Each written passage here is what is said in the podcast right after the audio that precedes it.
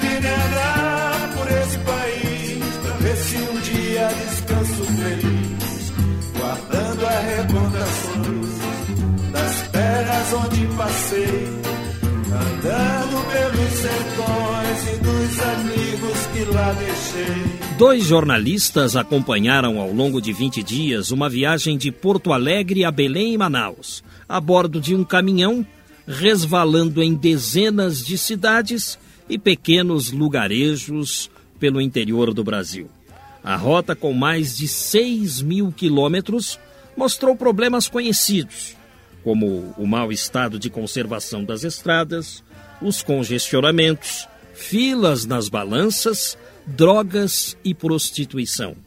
Revelou também muita solidariedade e companheirismo, belas paisagens, gente pobre, gente boa, alegre e interessante. O trabalho resultou em um livro, Olhar Itinerante, promovido pela NTC e Logística, a Associação Nacional de Transportadores de Carga e Logística.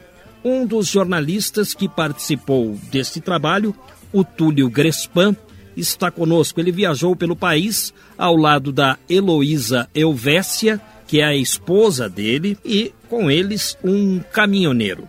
Olá, Túlio Grespan, como vai? Olá, tudo bom? Tudo bom, é um prazer recebê-lo aqui. Qual foi o objetivo da viagem?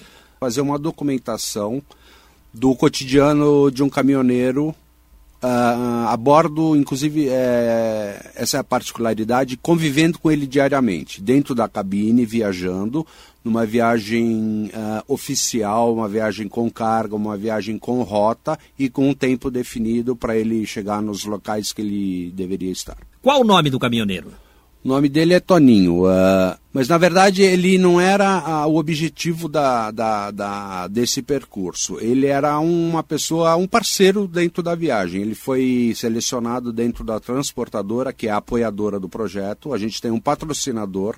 A NTC é a idealizadora do projeto, é um projeto cultural, via Lei Rouanet essa transportadora fez uma seleção depois de algumas reuniões, porque a gente precisava de uma pessoa mais articulada, que conhecesse bem o território nacional, e o Toninho foi um cara es, é, escalado para acompanhar essa viagem conosco. E um sujeito paciente também para aguentar as perguntas dos repórteres. Exatamente, porque a viagem é assim, você tem muita informação, a gente andava em média 600 quilômetros mínimo por dia, quando era possível, e ele conhecedor do, do, do, enfim das estradas de todos os estados que a gente atravessava ele tem muita história para contar. Ele é um profissional que trabalha há 33 anos uh, dirigindo um caminhão. E ele foi uma pessoa bastante importante na viagem. Então ele é um grande contador de histórias inclusive e a gente tinha alguns trechos que a gente podia uh, conhecer através dessa experiência que ele teve pelo território nacional. O caminhão ia com carga, carregado, caminhão, tudo? caminhão sempre carregado oficialmente pela transportadora. Uh, nós não conhecíamos que tipo de carga isso é um, é um padrão da transportadora. O motorista também não sabe? O motorista também não sabe o que, que ele está carregando.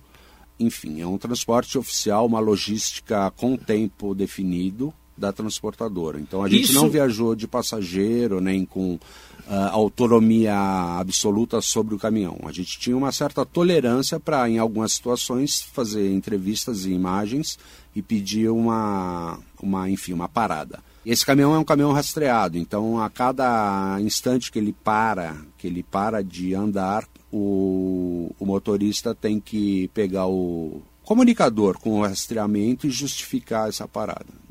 Isso no início da viagem foi um pouco complicado, depois a gente conseguiu um acordo com a seguradora. É, porque você via uma passagem é, bonita, um lugar bonito, você falou, oh, dá para parar para eu fotografar? Foi isso? É, era mais ou menos assim. E às vezes, quer dizer, isso não é possível porque nós somos numa carreta de, de enfim, capacidade de 40 tons. Uh, caminhão grande não pode simplesmente entrar no acostamento e parar você passa por uma cena que você viu e ela é instantânea. 40 tons que você falou é 40 toneladas. Toneladas. É. Puxa, é. uma, uma carreta de 40 toneladas. É, um, e você, caminhão baú, na verdade. E, né? e, e você viajava na boleia junto com a Heloísa e, e, o Toninho caminhoneiro. E o Toninho caminhoneiro. As histórias do livro são todas elas é, passadas dentro da boleia, praticamente. Não todas. Uh, na verdade, a gente ia trocando ideias com ele, com essa experiência que ele teve. É, ele foi, assim, um companheiro na, na viagem. Então, ele indicava locais, a gente descia, fazia entrevistas. E o livro, na verdade, ele é um, é uma, uma, um texto ficcional, entre aspas, de algumas de alguns personagens que, na verdade, são reais, que a gente encontrou.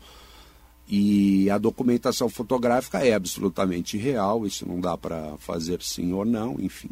Foi feita é, 70%, eu diria, das mil e poucas imagens que eu fiz dentro do, do, da cabine do caminhão e as outras imagens, obviamente, parando para almoçar, eventualmente num lugar que fosse interessante, que a gente tivesse a sensibilidade de, de, de achar que renderia um, um texto ou uma imagem.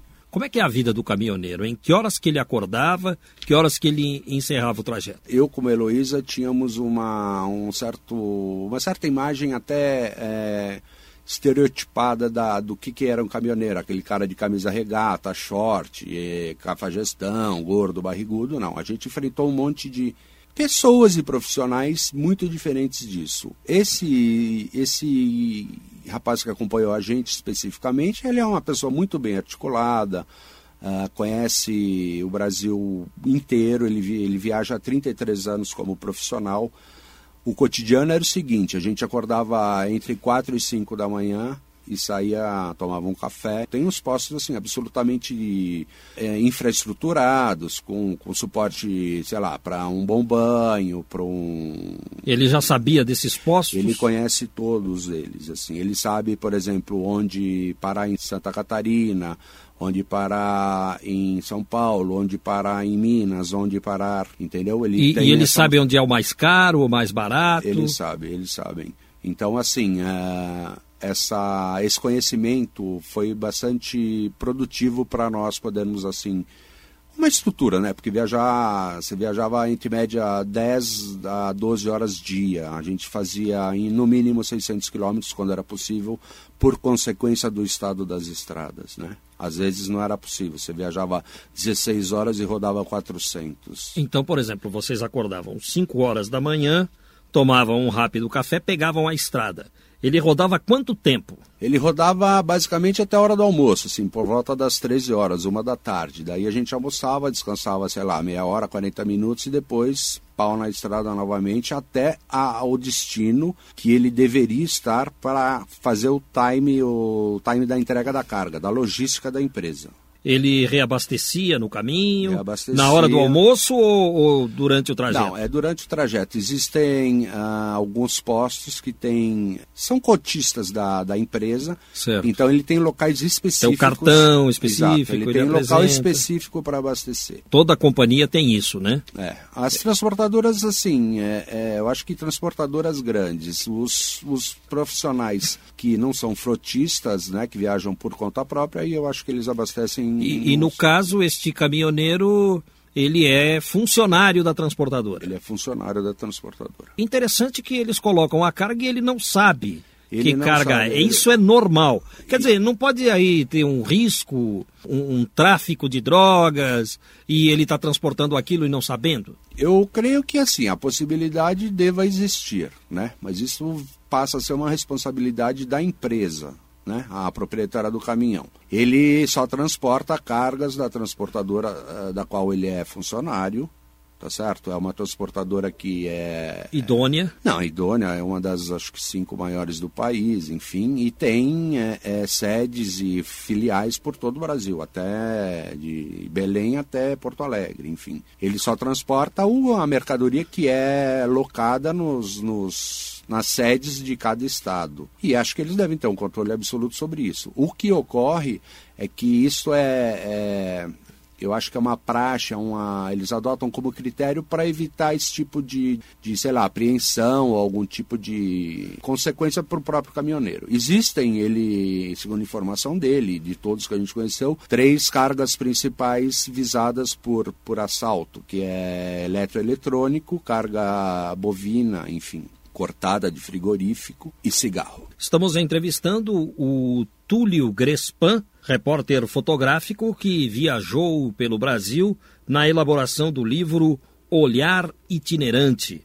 Ele foi ao lado da jornalista Heloísa Elvésia, que é esposa dele. A Heloísa fez os textos e você as fotos. Ô Túlio, e conta para nós, vocês começaram em Porto Alegre o trajeto? Exato, começamos em Porto Alegre, aí fizemos uma perna para a Serra Gaúcha, depois voltamos a Porto Alegre, aí subimos para Santa Catarina, Paraná, São Paulo e... E aí de Porto Alegre a Santa Catarina, você levou quantos dias? Nós fizemos, na verdade, um, uma subida para Mafra, que é a cidade onde existe uma fábrica do patrocinador. Esse tempo nós fizemos em um dia e meio, subimos uma serra, inclusive era uma, uma serra que o motorista nunca tinha passado estava assim um tempo de houve uns ciclones inclusive nesse período no sul no ano passado tinha sido essa fase pós-ciclone. Na Serra Gaúcha a gente enfrentou árvores caídas tal.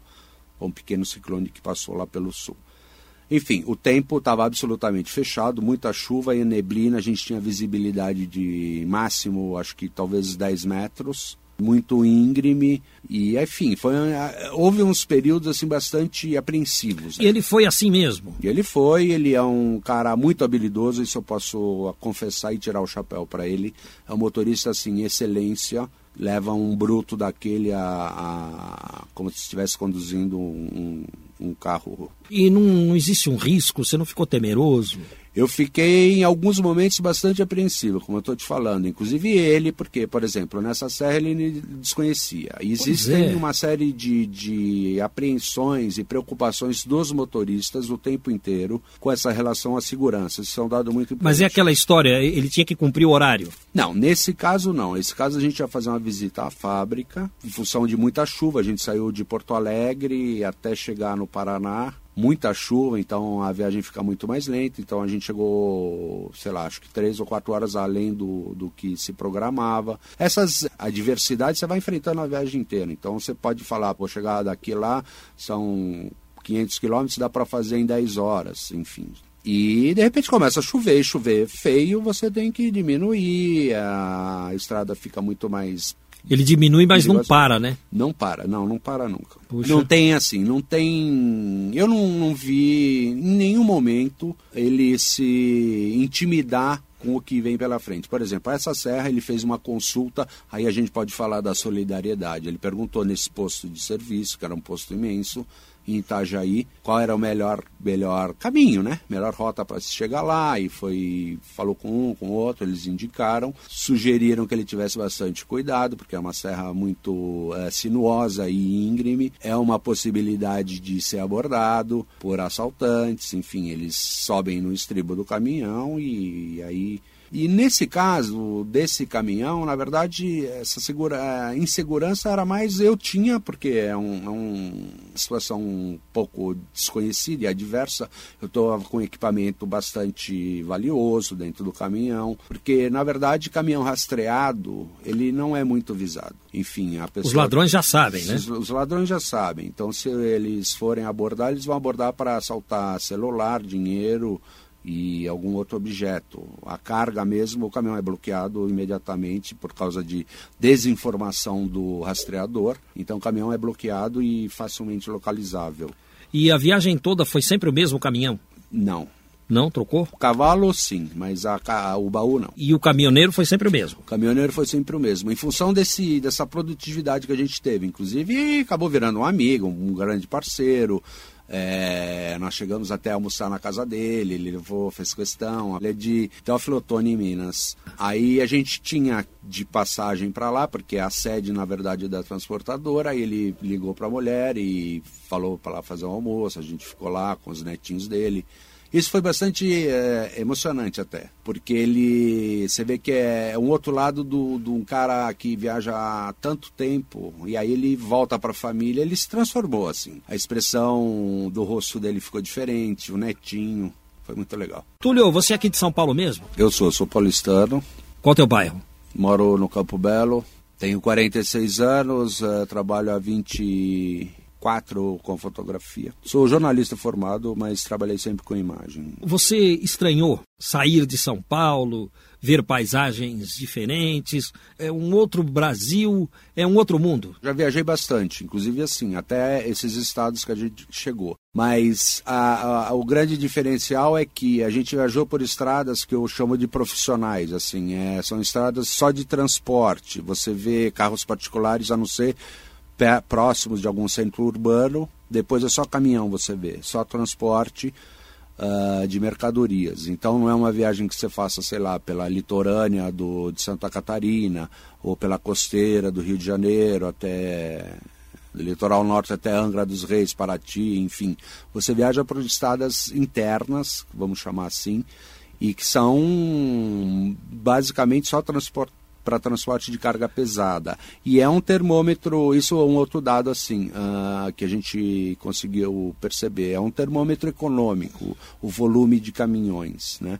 O volume de caminhão está muito alto, tá, a economia está aquecida e está, e tá, enfim, se encaminhando bem. E nessa viagem não estava nessa situação que os os caminhoneiros observam que estava um mercado bastante baixo. Assim, que, em que período foi feita a viagem? Foi feita no mês de agosto, 20 dias. Agosto, agosto de do, agosto 2005. para setembro, exato. Agosto para setembro de 2005, a economia estava meio é, em baixa. É, exato. Havia um número menor de caminhões trafegando, portanto. Estradas internas, ou seja, é, caminhos mais curtos, aquele que o caminhoneiro sabe que ele vai chegar mais rapidamente ao destino, né? Na verdade, não sei se são caminhos mais curtos, são estradas de rota de transporte de carga. Porque, por exemplo, nessas uh, as estradas que possibilitam muito carro de passeio, como eles chamam, é, elas não é, ela só é, enfim, utilizada quando é a única opção. Fora isso, eles viajam por estradas que são de rota de transporte pesado mesmo. E... Que é uma novidade para mim, por exemplo. O que, que vocês encontraram pelo caminho que você poderia destacar para a gente? O que há de diferente? O que há para contar? Bom, existem muitas coisas diferentes. Por exemplo, essa questão do volume de carga transportado. É, eu não imaginava a capacidade de, do poder e, e, econômico do transporte rodoviário. Na verdade, a gente ouve falar muito que não tem muito transporte fluvial, aéreo ou ferroviário, mas na verdade acho que o Brasil é movido ao transporte rodoviário. As mercadorias vão daqui, de São Paulo para Belém, elas vão de caminhão. Isso é, uma, é, um dado bastante importante. É fora isso, assim, fora dos grandes centros que a gente falou, assim, você encontra uma miséria absoluta, você encontra adversidades, populações assim morando em, em lugarejos que você não consegue imaginar como ela sobrevive. Por exemplo, em Pernambuco, né? No interior de Pernambuco, você olha para o lado direito, para o lado esquerdo, você só vê Caatinga, Mandacaruza e de repente você vê uma casinha a dois quilômetros, você imagina poxa, como essa pessoa vive lá, né? Você olha para frente da estrada, tem 10 quilômetros, assim, uma pista, uma faixa, uma linha, e fala como é que essa pessoa se locomove, sobrevive.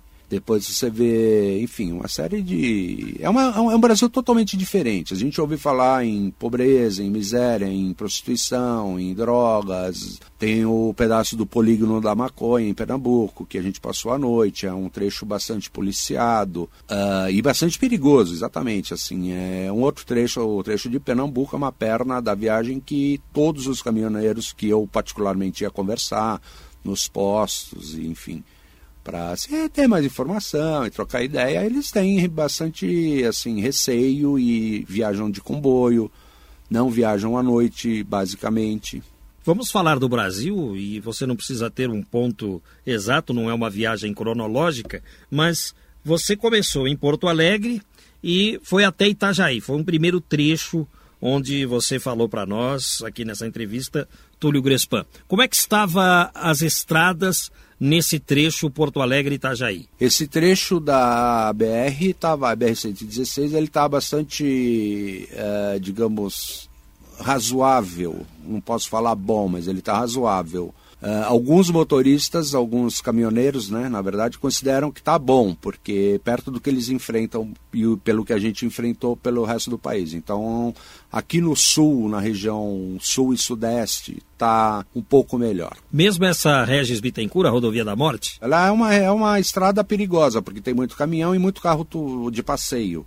ela é uma estrada que merece muita atenção, o caminhoneiro tem que cuidar do, do carro de passeio, porque eles são muito imprudentes, na verdade. Isso é uma outra visão interessante. Você está dentro de um, de um brutão daquele, olhando de cima, e você não acredita que os carros de passeio fazem o que fazem. Por isso, eu acho que é uma outra, é, quer dizer, isso é uma outra informação. Como que eu estou dentro de um carro uh, de passeio e eu fecho um caminhão desse? Ele não tem como parar, ele não tem como diminuir, apesar de que são caminhões assim, excelência. Nas poucas viagens que eu fiz por estradas, eu percebi o seguinte, que o motorista urbano, ele tem uma visão de trânsito que é diferente do motorista que viaja em estrada, né? Você sentiu isso? Senti, absolutamente. Por exemplo, o nosso parceiro Toninho, ele dirige com excelência um caminhão de, de, sei lá, acho que 20 e poucos metros, como se fosse um carro de passeio, né? E as pessoas acho que não têm muita noção, tem um certo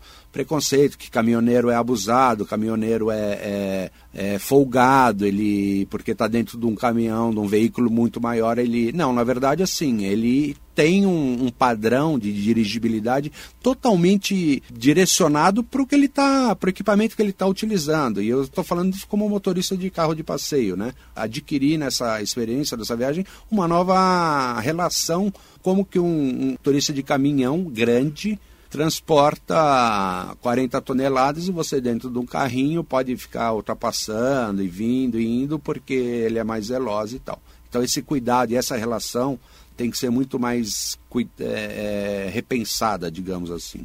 É o Túlio Grespan, fotógrafo, que está falando conosco. Ele fotografou o livro Olhar Itinerante, que é um apanhado, uma visão geral das estradas brasileiras a partir do dia a dia dos caminhoneiros. Otúlio, estamos falando da, da situação das estradas. Qual trecho pior, assim, que, que as estradas realmente estão muito ruins? Que eu me recordo são dois trechos. O trecho da Rio Bahia, a partir de Minas, você. E isso, assim, é, não é recente. O, o motorista testemunhou, não só ele como outros, há mais de 20 anos, essa estrada está nessas condições. E é um eixo Minas, Bahia, seguindo para o Nordeste, que tem uma, um volume de carga absurdo, enorme, absurdo que eu digo assim, um volume grande. Também entre Piauí e Maranhão teve um, um trecho assim que é, na verdade, a gente teve que fazer um desvio. Ah, você me falou do horário que o caminhoneiro acorda por volta de quatro da manhã, cinco horas vocês já estão na estrada, e aí ele vai dormir que horas? Isso também é, é uma coisa muito específica e é relativo. Dependendo do, do da logística da empresa, isso eu estou falando de um motorista de empresa. Ele tem que cumprir uma rota, então ele pode andar, sei lá, 900 quilômetros. Ele fica rodando até uma e meia da manhã e chega no local porque tem que estar no posto fiscal a tal hora para ser depois redistribuída a carga. Existe um outro aspecto, o motorista particular, o motorista autônomo. Esses caras, eles fazem o que eles quiserem. Então, ele roda a base de rebite 24 horas, 26, 30, enfim. Tem isso ainda? Tem muito, e só tem muito isso.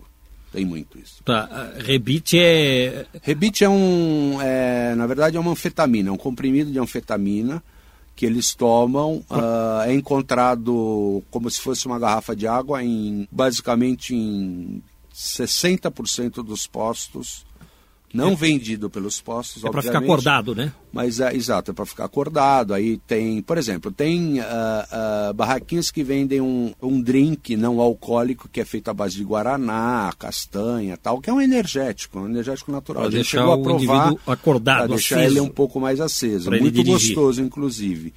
E tem os que vivem à base de rebite por, em função de custo de frete, de entrega, de pressa, de. enfim, eles atravessam 24 ou mais horas viajando. O, o motorista de transportadora, em determinados casos, também pode entrar numa situação dessa, né?